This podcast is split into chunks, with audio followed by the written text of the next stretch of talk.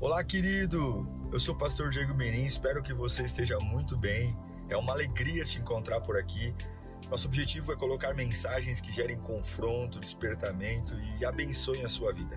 Em instantes você vai ouvir um sermão e eu espero de verdade que Deus fale com você. Se você puder também me siga nas minhas redes sociais, sempre estamos colocando conteúdos que gerem confronto e inspiração. Eu desejo um bom sermão para você e que Deus te abençoe sempre.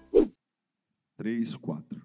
O texto bíblico diz: O rei Salomão foi a Gibeon para oferecer sacrifícios ou ofertas, pois ali ficava o principal lugar sagrado. E ofereceu naquele altar mil, pasmem vocês, mil holocaustos, ou seja, mil animais foram mortos naquele dia. Consegue imaginar mil animais? É muita coisa. Em Gibeon, depois de ele ter ofertado, o Senhor apareceu a Salomão num sonho, à noite, e lhe disse: Peça-me o que quiser, e eu lhe darei. Que pergunta maravilhosa, né? E Salomão respondeu: Tu foste muito bondoso para com o teu servo, o meu pai Davi, pois ele foi fiel a ti e foi justo e reto de coração. Tu sustentaste grande bondade para com ele, e lhe deste um filho que hoje se assenta no seu trono. Agora, Senhor meu Deus, fizeste o teu servo reinar no lugar do meu pai Davi Olha o coração de Salomão. Que coração lindo, gente. Ele já é rei. Mas olha o que ele fala. Mas eu não posso, não passo de um jovem e eu não sei o que fazer. Isso para mim é fantástico. Ele é rei, mas olha, ele reconhece que ele não sabe o que fazer. Teu servo está aqui entre o povo que escolheste um povo tão grande que nem se pode contar. Dá, pois, ao teu servo um coração cheio de discernimento, entendimento, para que para governar o teu povo e capaz de distinguir entre o bem e o mal. Pois quem pode governar esse povo tão grande? Por isso Deus lhe disse, versículo 11 agora. Por isso Deus lhe disse: Já que você pediu isso, e não uma vida longa, nem riqueza, nem pediu a morte dos seus inimigos, mas discernimento para ministrar justiça, farei o que você pediu. E lhe darei um coração sábio e capaz de discernir, de modo que nunca houve e nem haverá, meu Deus, ninguém como você. Isso me encanta, porque Deus não tem filhos prediletos. Deus não olhou para Salomão e falou: Você é o cara. Não. Foi Salomão que gerou isso. Que Deus fale conosco nessa manhã. Amém? Curva sua cabeça. Senhor, nós estamos aqui por uma única causa voltar para nossa casa daqui a pouco tendo uma certeza: Deus falou comigo. Deus falou comigo. Se o Senhor falar comigo, eu me ergo. Se o Senhor falar comigo, eu me acendo. Se o Senhor falar comigo, os medos passam. Fala conosco, Senhor. Fala conosco, em nome de Jesus. Eu acredito de verdade que é mais fácil não ser você do que ser você. É difícil ser você. É difícil assumir quem você é. Esse texto que lemos mostra um jovem de 20 anos se preparando para ser rei. Com apenas 20 anos, Salomão assume o trono. E o trono do maior rei que Israel já tinha visto, Davi. Eu acredito que quando você vê um trono que era de Davi, sendo ocupado por um garoto de 20 anos, todo mundo deve duvidar das suas capacidades. Dizer, que abacaxi. E eu acho bonito um jovem que cumpre os protocolos da corte real, que assume a coroa, os anéis, a túnica, que se senta no trono de marfim revestido por ouro, que tem o poder de julgar. O império que Davi deixa para Salomão é muito grande. A unidade entre o que Davi deixa para Salomão é enorme. E um jovem que deixa claro as suas inseguranças. Ele sai do palácio, vai para o templo principal carregando mil animais. E ele oferece a Deus um agrado, um elogio. E ele deixa claro as suas vulnerabilidades, as suas inseguranças. Porque ele reconhece que não tem bagagem, ele é inexperiente, porque ele está assumindo um trono de ninguém mais, ninguém menos do que o seu pai Davi. Não é uma pessoa pomposa, robusta, imponente, caminhando para um trono. E a Bíblia diz que Salomão era um homem muito bonito, um homem de porte. Não, não é um garoto que quer agora dizer: Eu cheguei lá, eu venci, eu sou o número um da nação. Não, é um garoto que tem uma criança dentro dele gritando. É como se Deus colocasse um trator na mão de uma criança. Já passou por essa experiência? De sentir uma criança conduzindo um trator? Quem já passou por isso? De ter que enfrentar algo que você fala, meu, é maior do que eu. É maior do que eu. Muitas vezes Deus coloca um trator para uma criança dirigir. Muitas vezes na sua vida, Deus vai fazer você se sentir como uma criança dirigindo um trator. Várias vezes, comigo isso já aconteceu. De eu falar, o que, que eu estou fazendo aqui? É uma característica muito comum na Bíblia isso. Você vai perceber que grandes homens, homens sérios, homens que amam a Deus, quando Deus os chama, eles não se sentem orgulhosos, eles se sentem incapazes. A característica que você tem de verdade, se seu coração é de Deus, quando as oportunidades chegam, homens de Deus têm medo, homens de Deus sentem temor, balançam, porque você não foi projetado para confiar em você, você foi projetado para confiar em Deus. E é exatamente assim que Salomão está. Ele está sentando num trono e ele não consegue ver o glamour do trono, ele só consegue ver: eu sou uma criança dirigindo um trator. Eu sou uma criança, é uma característica comum. E Salomão, no começo do seu reinado, ele tem uma posição única. O que está prevalecendo é o medo, a incapacidade. Vale lembrar que Salomão é fruto do amor de Davi com Betseba. Betseba foi a mulher que Davi, para quem não conhece essa história, Betseba foi a mulher que Davi viu quando ele não foi à guerra e ele foi para a sacada de seu palácio e ele viu essa mulher tomando banho lá na casa dela e ele trouxe ela para uma noite de prazer e aquela noite de prazer trouxe uma reviravolta na vida de Davi. Ela engravida, Davi manda matar o marido dela, Urias, você conhece a história. E ali ela engravidou, e aí Davi se casa com ela, traz ela para morar no palácio, mas não tem jeito, aquele filho que ela engravidou, Deus não perdoa. Deus perdoa Davi, mas toda semeadura tem uma colheita. E Natan entra no palácio e fala: Olha, Deus vai perdoar você, Davi, Deus vai manter teu trono, mas essa criança que a Betseba está esperando, desse caso que vocês tiveram, Deus não vai permitir que essa criança viva. A criança nasce, por sete dias fica doente, mas no sétimo dia acontece como Deus disse: a criança morre. Salomão é o filho que Davi teve com Betseba, depois de Deus levar o primeiro filho. Salomão é o, o sopro que Deus derrama em Davi para dizer que o perdoou. Salomão é a prova de que Deus não tira de nós a colheita do que plantamos, mas que Sua misericórdia nos faz ter um novo começo. Salomão é a prova de que Deus ele nos faz colher o que plantamos para aprender, mas ele não desiste da gente.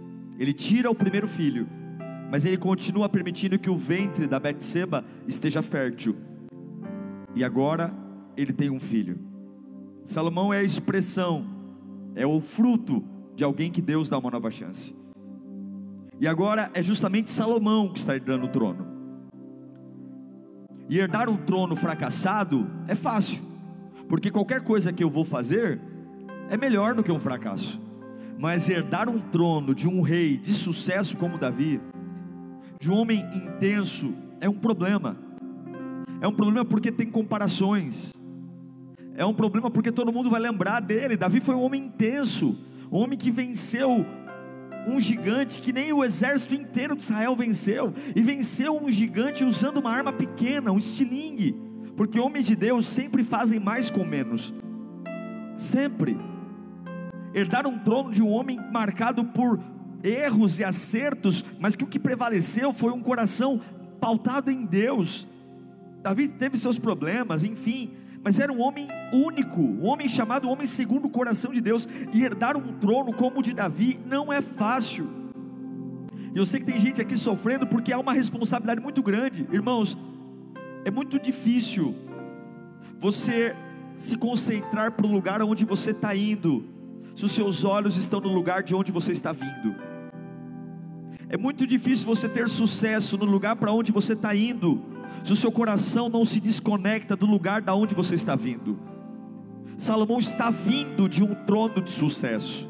Salomão está vindo de um trono onde o pai dele foi o maior rei que Israel já viu. E se o seu coração de Salomão no reinado estiver de um lugar de onde ele está vindo, e não para o lugar para onde ele está indo, ele nunca conseguiria ser um grande rei, porque é muito difícil ser você, e você nunca vai ser você, enquanto a sua história estiver pautada sempre do lugar de onde você está vindo. Você só será você quando você conseguir ter maturidade em Deus, para parar de olhar para o lugar de onde você está vindo, para começar a olhar para o lugar para onde você está indo. Você entende o que Deus está falando com você? O que move você? O que, o que pauta suas decisões? Você ora baseado no lugar de onde você está vindo ou para o lugar onde você está indo. Quando você canta, o seu louvor é nutrido para o lugar de onde você está vindo ou de um lugar para onde você está indo. Quando você cultua, quando você lê a Bíblia, você faz isso motivado para o lugar de onde você está vindo ou para um lugar para onde você está indo. Quando você enfrenta a pressão da vida, as palavras que saem da tua boca quando você é moído, como uma azeitona que produz azeite, as palavras que saem são de uma pessoa que está com os olhos no lugar de onde está vindo, ou uma pessoa que está olhando para o lugar onde está indo, porque é muito difícil assumir um trono olhando para um lugar de onde eu estou vindo. É difícil ser você olhando para o lugar de onde você está vindo, porque talvez de onde você está vindo tem pessoas melhores, tem experiências de mais sucesso, talvez do lugar de onde você está vindo, ou então só tem tristeza, só tem marca. É muito difícil ser você olhando para o lugar de onde você está vindo, porque o lugar de onde você está vindo tem marcas de outras pessoas, tem expectativas de outras pessoas, e é terrível administrar algo que Deus colocou na minha mão, tendo o olhar de onde eu estou vindo. Está todo mundo acostumado com Davi com as decisões de Davi, com o jeito de Davi, e esse é o grande problema. As pessoas esperam muito de você, as pessoas esperam muito de mim, as pessoas esperam que eu seja como o Davi foi, as pessoas esperam que você seja como todo mundo é, as pessoas esperam que você seja tudo menos você, que você reaja como todos menos você. E o que eu acho lindo é que Salomão, ele não está preocupado em dar sequência ao que Davi fez. Salomão está preocupado em ter discernimento. Ele vai até, ele larga o palácio, ele leva mil animais e ele vai ofertar ao Senhor. E quando ele oferta, Deus em sonho o chama para uma conversa. E Salomão deixa claro que o desafio é grande demais para ele. Olhe, hoje é uma manhã de decisão. Você precisa honrar a sua história. Você precisa honrar as tuas origens. Mas se você viver uma vida apenas olhando para o lugar de onde você vem, você nunca vai ser nada e ninguém diante de Deus. Porque o que Deus tem para você é novo. Escute, o que Deus tem para você é novo. Você está entendendo? É muito legal os lugares que você viveu. É muito bom as histórias que você teve. Muito bom as viagens que você fez. Mas Deus não se utiliza do ontem para gerar o novo. Deus traz à existência o que não existe. E se você está querendo ressignificar a tua história, se você está querendo voltar lá para tentar entender e trazer a história de onde você vem para dominar o trono que Deus colocou, você vai ser um fracasso onde você está. Se você quer uma vida nova, faça como Salomão. Pega seus medos. Mesmo como uma criança dirigindo um trator, pega seus medos, pega a sua incapacidade e vá ofertar a Deus. Eu acredito no poder da oferta. Veja, eu não estou falando de dinheiro aqui. A oferta é agradar, ofertar é elogiar, ofertar é honrar. Quando você tiver vindo de uma história terrível, e você está como uma criança dirigindo um trator, e você fala, eu preciso tomar uma decisão, mas há tanta expectativa, há tanta cobrança, a voz das pessoas, a voz do diabo, a minha voz, a voz de Deus, é tanta coisa, é tanta pressão, eu tenho que dar resultado, eu tenho que dar resultado, meu pai foi grande, Davi foi grande, ele matou Golias, eu tenho que dar resultado, para, para, não confia nas tuas emoções, não confia na tua mente, vai ofertar a Deus, vai agradar a Deus, a Bíblia diz que ele pegou mil animais, ele foi para o templo, ele tinha reunião com conselhos, ele tinha reunião com príncipes, ele tinha reunião com guardas reais, ele tinha reunião com generais, ele tinha reunião com ministro da economia, ele tinha que ter reunião. Não pense que um rei é só para dar ordem, não. O rei tem que resolver problemas políticos, problemas de saúde, problemas econômicos. O rei tem que conduzir a fronteira, mas ele olha para ele e fala: é um lugar maior para mim. Eu sei que eu quero ganhar dinheiro, mas eu estou preparado para isso. Eu sei que eu quero ter uma família sadia, mas eu estou preparado para isso. Eu sei que eu quero ser curado da depressão, mas eu tô, estou preparado para isso. Eu não estou. Então o que eu tenho que fazer? Eu tenho que ir para o templo. Eu tenho que entregar uma oferta para Deus. Não adianta eu tentar sentar no trono e disfarçar, não. Não adianta eu tentar fazer cara de paisagem. Eu preciso reconhecer que eu, eu, Deus me colocou num lugar que eu não estou pronto. E se eu não reconhecer diante de Deus que eu não estou pronto, eu vou quebrar a cara. Então, antes de quebrar a cara, eu vou pegar o que eu tenho. O que, que eu tenho? Talvez você não tenha mil animais para ofertar. Talvez você não tenha dinheiro para ofertar, mas você tem diante de Deus suas mãos, seus pés, sua voz. E você vai até a Deus e Senhor, é muito bom a empresa que o Senhor me colocou para trabalhar. Mas quando eu olho os desafios daquela empresa, eu não consigo me imaginar vencendo ali. É muito bom, meu Deus, essa oportunidade de comprar esse apartamento, mas quando eu me vejo olhando, pagando aquelas prestações, quando eu me vejo a insegurança, eu digo, eu não sei se eu tenho capacidade, e ao invés de matar no peito, e ao invés de confiar no teu braço, pega teus medos, pega tuas angústias, essa dificuldade de fazer você não ser você, você não é teu pai, é muito legal a história do teu pai, mas Deus não te fez para ser uma cópia dele, é muito legal você ter nascido onde nasceu, mas me desculpe, irmão, o que Deus tem para você é para você, o que Deus tinha para Davi é para Davi, o que Deus tem para Salomão é para Salomão. E eu respeito teu pai, eu respeito tua mãe, respeito tua criação, mas o que Deus tem para você é para você. E se você quiser governar, olhando para o lugar de onde você veio, você vai quebrar a cara. Você tem que governar não olhando para o lugar de onde Deus te tirou, ou de onde você vem, mas olhando para o lugar para onde você está indo. Fé tem tudo a ver com algo que eu espero, com algo que está à frente, e é muito difícil ser você tem que ter muita coragem para ser você, tem que ter muita coragem para ofertar meu tempo, Quando eu tenho medo, tem que ter muita coragem para ofertar meus recursos adorando a Deus. Quando eu não sei, ao invés de ficar me encantando com o glamour real, ao invés de ficar me encantando, tem pessoas que não conseguem acrescentar nada na vida, porque se apegam à, maquiagem, se apegam ao, ao supérfluo, não conseguem construir uma vida saudável, porque sempre estão colocando é, balinhas de doces na boca. O camarada não consegue construir algo sólido e está gastando e torrando o dinheiro dele com superficialidade, não consegue porque precisa só valorizar o momento, porque está sempre olhando para o lugar de onde vem. Meu irmão, você não precisa ser como Davi. Se Davi foi brilhante, se Davi matou Golias, foi o tempo dele, foi a experiência dele. Se Davi ah, venceu um exército, se Davi foi problema de Davi, foi particular dele com Davi. Eu tô, Deus está mandando dizer para muitas pessoas aqui: pare de querer ser igual aos outros, pare de querer ter uma vida pautada. Deus tem algo novo para você, meu irmão. Você não pode andar olhando para o lugar de onde você está vindo, você tem que governar olhando para o lugar para onde você está indo. E é isso que ele fala. Todo palácio você tem escribas. Ele não vai na biblioteca. Deixa eu ver como é que o meu pai fazia. Escribas, eu tenho uma decisão aqui para tomar. Como é que meu pai tomaria essa decisão? Ele vai para o templo. Você não pode deixar que o sentimento das pessoas, que a pressão traga apatia ao seu espírito. Você não pode ficar apático porque você não se acha bom.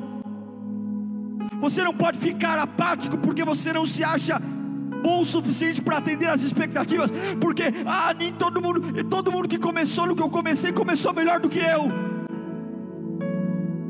Eu abri um negócio, todo mundo que abriu o mesmo negócio que eu está ganhando mais do que eu, e daí? Você não pode perder as suas expectativas olhando para o lugar de onde você está vindo. Você não pode deixar que alguém abasteça teu ânimo. Você tem que ir para o templo elogiar Deus. Você tem que ir para a presença de Deus ofertar. Se é Ele que te pôs onde você está, é Ele que te garante. Porque pessoas nunca vão entender o que Deus tem para você. Pessoas nunca vão entender teu chamado. As pessoas nunca vão entender o que Deus colocou nas suas. Não adianta. Pode explicar, pode pôr na lousa. Ninguém vai entender o que Deus tem para você. E existe uma razão por você estar tá onde você está. Você tem que parar de olhar para esse lugar de onde você está vindo, porque você só é você quando você parar para olhar para onde você está indo. Existe um motivo porque você não morreu ainda. Existe um motivo porque você não quebrou ainda. Tem um motivo. Você não está aqui porque ah, o diabo errou o tiro. Não. Você não está aqui porque o diabo está dando mole. Não. Você está aqui porque é um plano, irmão. Se não tivesse um plano, você já estava na terra do pé junto. Se não tivesse um plano, já era, já tinha te exterminado. Eu quero dizer que as dores, as dores aumentam quando está perto de nascer. Quando é que as contrações ficam mais fortes? As contrações elas indicam a proximidade do nascimento. Quanto mais fortes as contrações, mais perto de nascer. As dores empurram para a vida. E esse é o nosso problema. Nós achamos que dor, as dores nos matam. Não as dores empurram para a vida. Salomão está dizendo: está doendo muito, está doendo muito. Por que está doendo? Você tem coroa, você tem trono, você tem poder, mas está doendo porque eu não me acho capaz. E o que, que você quer? Eu quero sabedoria. E Deus fala: então ninguém vai ser mais sábio do que você, nem antes nem depois. É difícil ser você, e ser você dói. Ser você dói, ser você machuca, e essas dores que você está sentindo, é porque algo está nascendo, essas contrações que você está sentindo, algo está para nascer. Eu quero dizer que é difícil ser você, é difícil sentar no trono e ser Salomão, é mais fácil ser uma Xerox de Davi. Salomão está cheio de medos porque ele quer ser ele, porque ele quer deixar um legado, porque ele quer falar e quer ser como ele, e ele vai falar com Deus. Se você quer ter uma empresa, a empresa que Deus te deu para ter, se você quer ter a família que Deus te deu para ter, se você quer ser o pai que Deus te fez para ser, se você quer ser a mãe que Deus te fez para ser, se você quer ser o líder que Deus te fez para ser, você tem que ter muita coragem de enfrentar seus medos e ir até a presença de Deus e ofertar algo, agradar a Ele, agradar a Ele, parar de fazer política, parar de fazer acordos, parar de fazer alianças, parar de fazer motins, ir até a Deus como Salomão, dizer: Senhor, estou aqui e eu quero ser eu, eu preciso ser eu. Ele abre a boca diante de tantas coisas que ele poderia pedir. Deus fala para ele: Me pede o que você quiser. Ele poderia pedir: Mata meus inimigos, me dá vida longa, deixa eu ser rei rico para sempre. Deixa eu... Não, não, Deus falou, Deus não colocou uma trava, Deus não colocou limite, mas um homem que quer ser ele, sabe que a única forma de você ser você é tendo sabedoria. Você precisa ter sabedoria. Porque se você tem sabedoria, você lidera a sua mente para focar para onde você está indo e não para onde você está vindo. Só sabedoria faz você parar de olhar para o lugar de onde você está vindo, para olhar para o lugar de onde você está indo. Eu não vou pedir para você levantar a mão, mas o que é mais presente no seu dia? O lugar de onde você vem ou o lugar para onde você vai? Seus assuntos, suas conversas, seus comentários são mais ligados do lugar de onde você está vindo ou para o lugar onde você está indo. O lugar de onde você vem faz você ser igual a alguém. O lugar para onde você vai faz você ser você. Se você está crescendo, você precisa de sabedoria. Sabedoria para saber em quem eu confio e em quem eu não confio. Sabedoria para me calar quando querem que eu grite e para falar quando querem que eu me cale. Sabedoria para fazer negócios, sabedoria para conduzir decisões complexas sem perder a estribeira. Mas todo mundo faz. Mas eu não decido olhando para o lugar de onde eu venho, eu decido olhando para o lugar para onde eu vou. Mas todo mundo reage assim, mas todo mundo reage assim porque reage olhando para o lugar de onde vem. Eu reajo olhando para o lugar para onde eu vou. Eu compro olhando para o lugar para onde eu vou. Eu escolho olhando para o lugar para onde eu vou. Eu abro a boca olhando para o lugar para onde eu vou. Porque só olhando para onde eu vou eu consigo ser eu. Você só é você olhando para o lugar onde você vai e só ofertando a Deus. A Bíblia diz em Tiago 1,5: Se algum de vocês, é por isso que eu amo a Bíblia, porque ela não tem filhos prediletos. Se algum de vocês tem falta de sabedoria, peça a Deus, que dá livremente, de boa vontade, e lhe dará concedida. Agora veja, Salomão foi ofertar a Deus, diante de seus medos. Deus faz uma pergunta para ele: me pede qualquer coisa. E o que, que ele pede? Sabedoria. Ok? Deus dá sabedoria a ele? Sim. Porque quando você oferta, Ofertar é uma adoração. Não adianta você pedir sabedoria, se a única coisa que você sabe falar é: Senhor, derrota meus inimigos. Senhor, me dá vida longa. Deus diz: Eu vou te dar sabedoria. Porque diante de tantos inimigos que você tem para enfrentar, tantas coisas, você não me pediu isso. A sua alma quer alívio, mas você está pedindo sabedoria. Salomão julgou mais de três, a Bíblia diz que ele julgou mais de 3 mil casos ao longo da sua vida. E a Bíblia diz que ele foi justo em todos os casos que julgou. O mais famoso deles foram as prostitutas, que tiveram filhos na mesma noite. As mães. E uma delas, na hora de se amamentar a criança, deitou sobre a criança e sufocou. E na madrugada ela foi lá e trocou os bebês. O que, que você faria? Hã? Chegaria uma mãe com um bebê que nasceu na mesma noite e olhasse para você e dissesse: É meu filho. E a outra dizia: É meu filho. Não tem teste de DNA. É meu filho, é meu filho. Nós, com uma cultura romântica, diríamos: Ah, fica uma semana com uma, outra semana com a outra. Né? Porque nós somos românticos. Nós queremos ajudar todo mundo. Porque a gente acha que amar é entender o que todo mundo quer. O que Salomão fala? Ah, é teu filho? É teu? As duas estão falando a verdade? Então, maravilha. Pega a espada, corta a criança no meio, e a ordem do rei não se discute. Não tem STF, não tem liminar, não, não, não, não. A ordem do rei é a ordem do rei. Pega a espada, corta no meio, metade é seu, metade é seu. Eu não teria essa capacidade. Fala, você teria essa capacidade?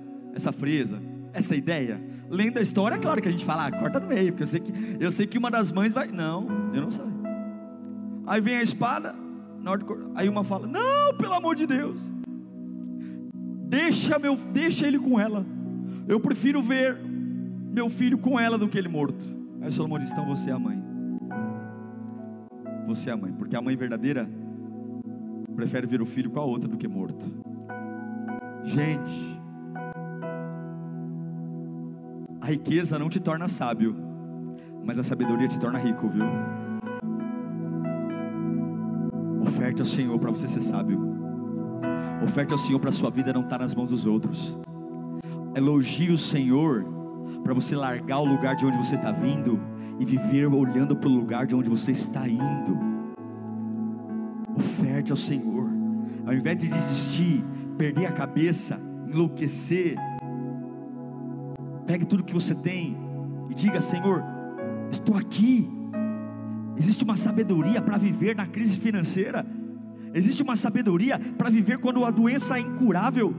Existe uma sabedoria para viver quando você não sabe o que fazer, quando você sente uma criança pilotando um trator, existe uma sabedoria. E a verdade diz que a sabedoria de Salomão era tão admirável, tão admirável que as pessoas saíam do mundo inteiro só para ouvi-lo dando sentenças. Ele era tão sábio, tão sábio que as pessoas só ficavam ali babando, ele ouvindo os casos e dizendo: "É isso, é isso". Eu quero declarar que em nome de Jesus a tua família vai ser curada pela sabedoria que Deus vai dar a você. O desequilíbrio das pessoas que estão próximas a você, você vai abrir a boca e a tua boca vai trazer equilíbrio para as pessoas desequilibradas. A tua boca vai trazer estrutura. Pessoas que estão perdendo o chão vão te ouvir falar e vão dizer: "É isso.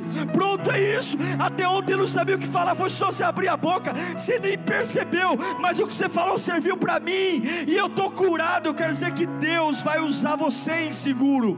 Você é inseguro, é muito normal estar tá inseguro. É muito normal se sentir pequeno, mas você não vai pegar essa insegurança e fingir que está tudo bem, não. Você vai pegar, você vai adorar mais esse ano. Você vai servir a Deus mais, vai ser voluntário, vai entregar a Deus tua paixão, vai adorar com fogo, vai orar com fogo, vai ler a Bíblia, vai pegar teu cansaço, e ao ficar na cama, vai ofertar a Deus, vai para o culto cansado, vai para o culto com dor de cabeça, vai ler a Bíblia mesmo sem vontade, porque você não precisa ter vontade para servir, vai ofertar e Deus vai te chamar para um papo. E quando Ele te chamar para um papo, Ele vai te perguntar o que, que você quer. E você vai dizer, Senhor, eu quero sabedoria para eu erguer o trono que o Senhor colocou na minha mão. Eu quero sabedoria para não me curvar diante das pressões. Eu quero sabedoria. Não precisa me livrar da doença, não. Não precisa me livrar das dores, não. Se você tiver sabedoria, Deus não precisa te livrar de nada, porque com sabedoria você sai de qualquer lugar.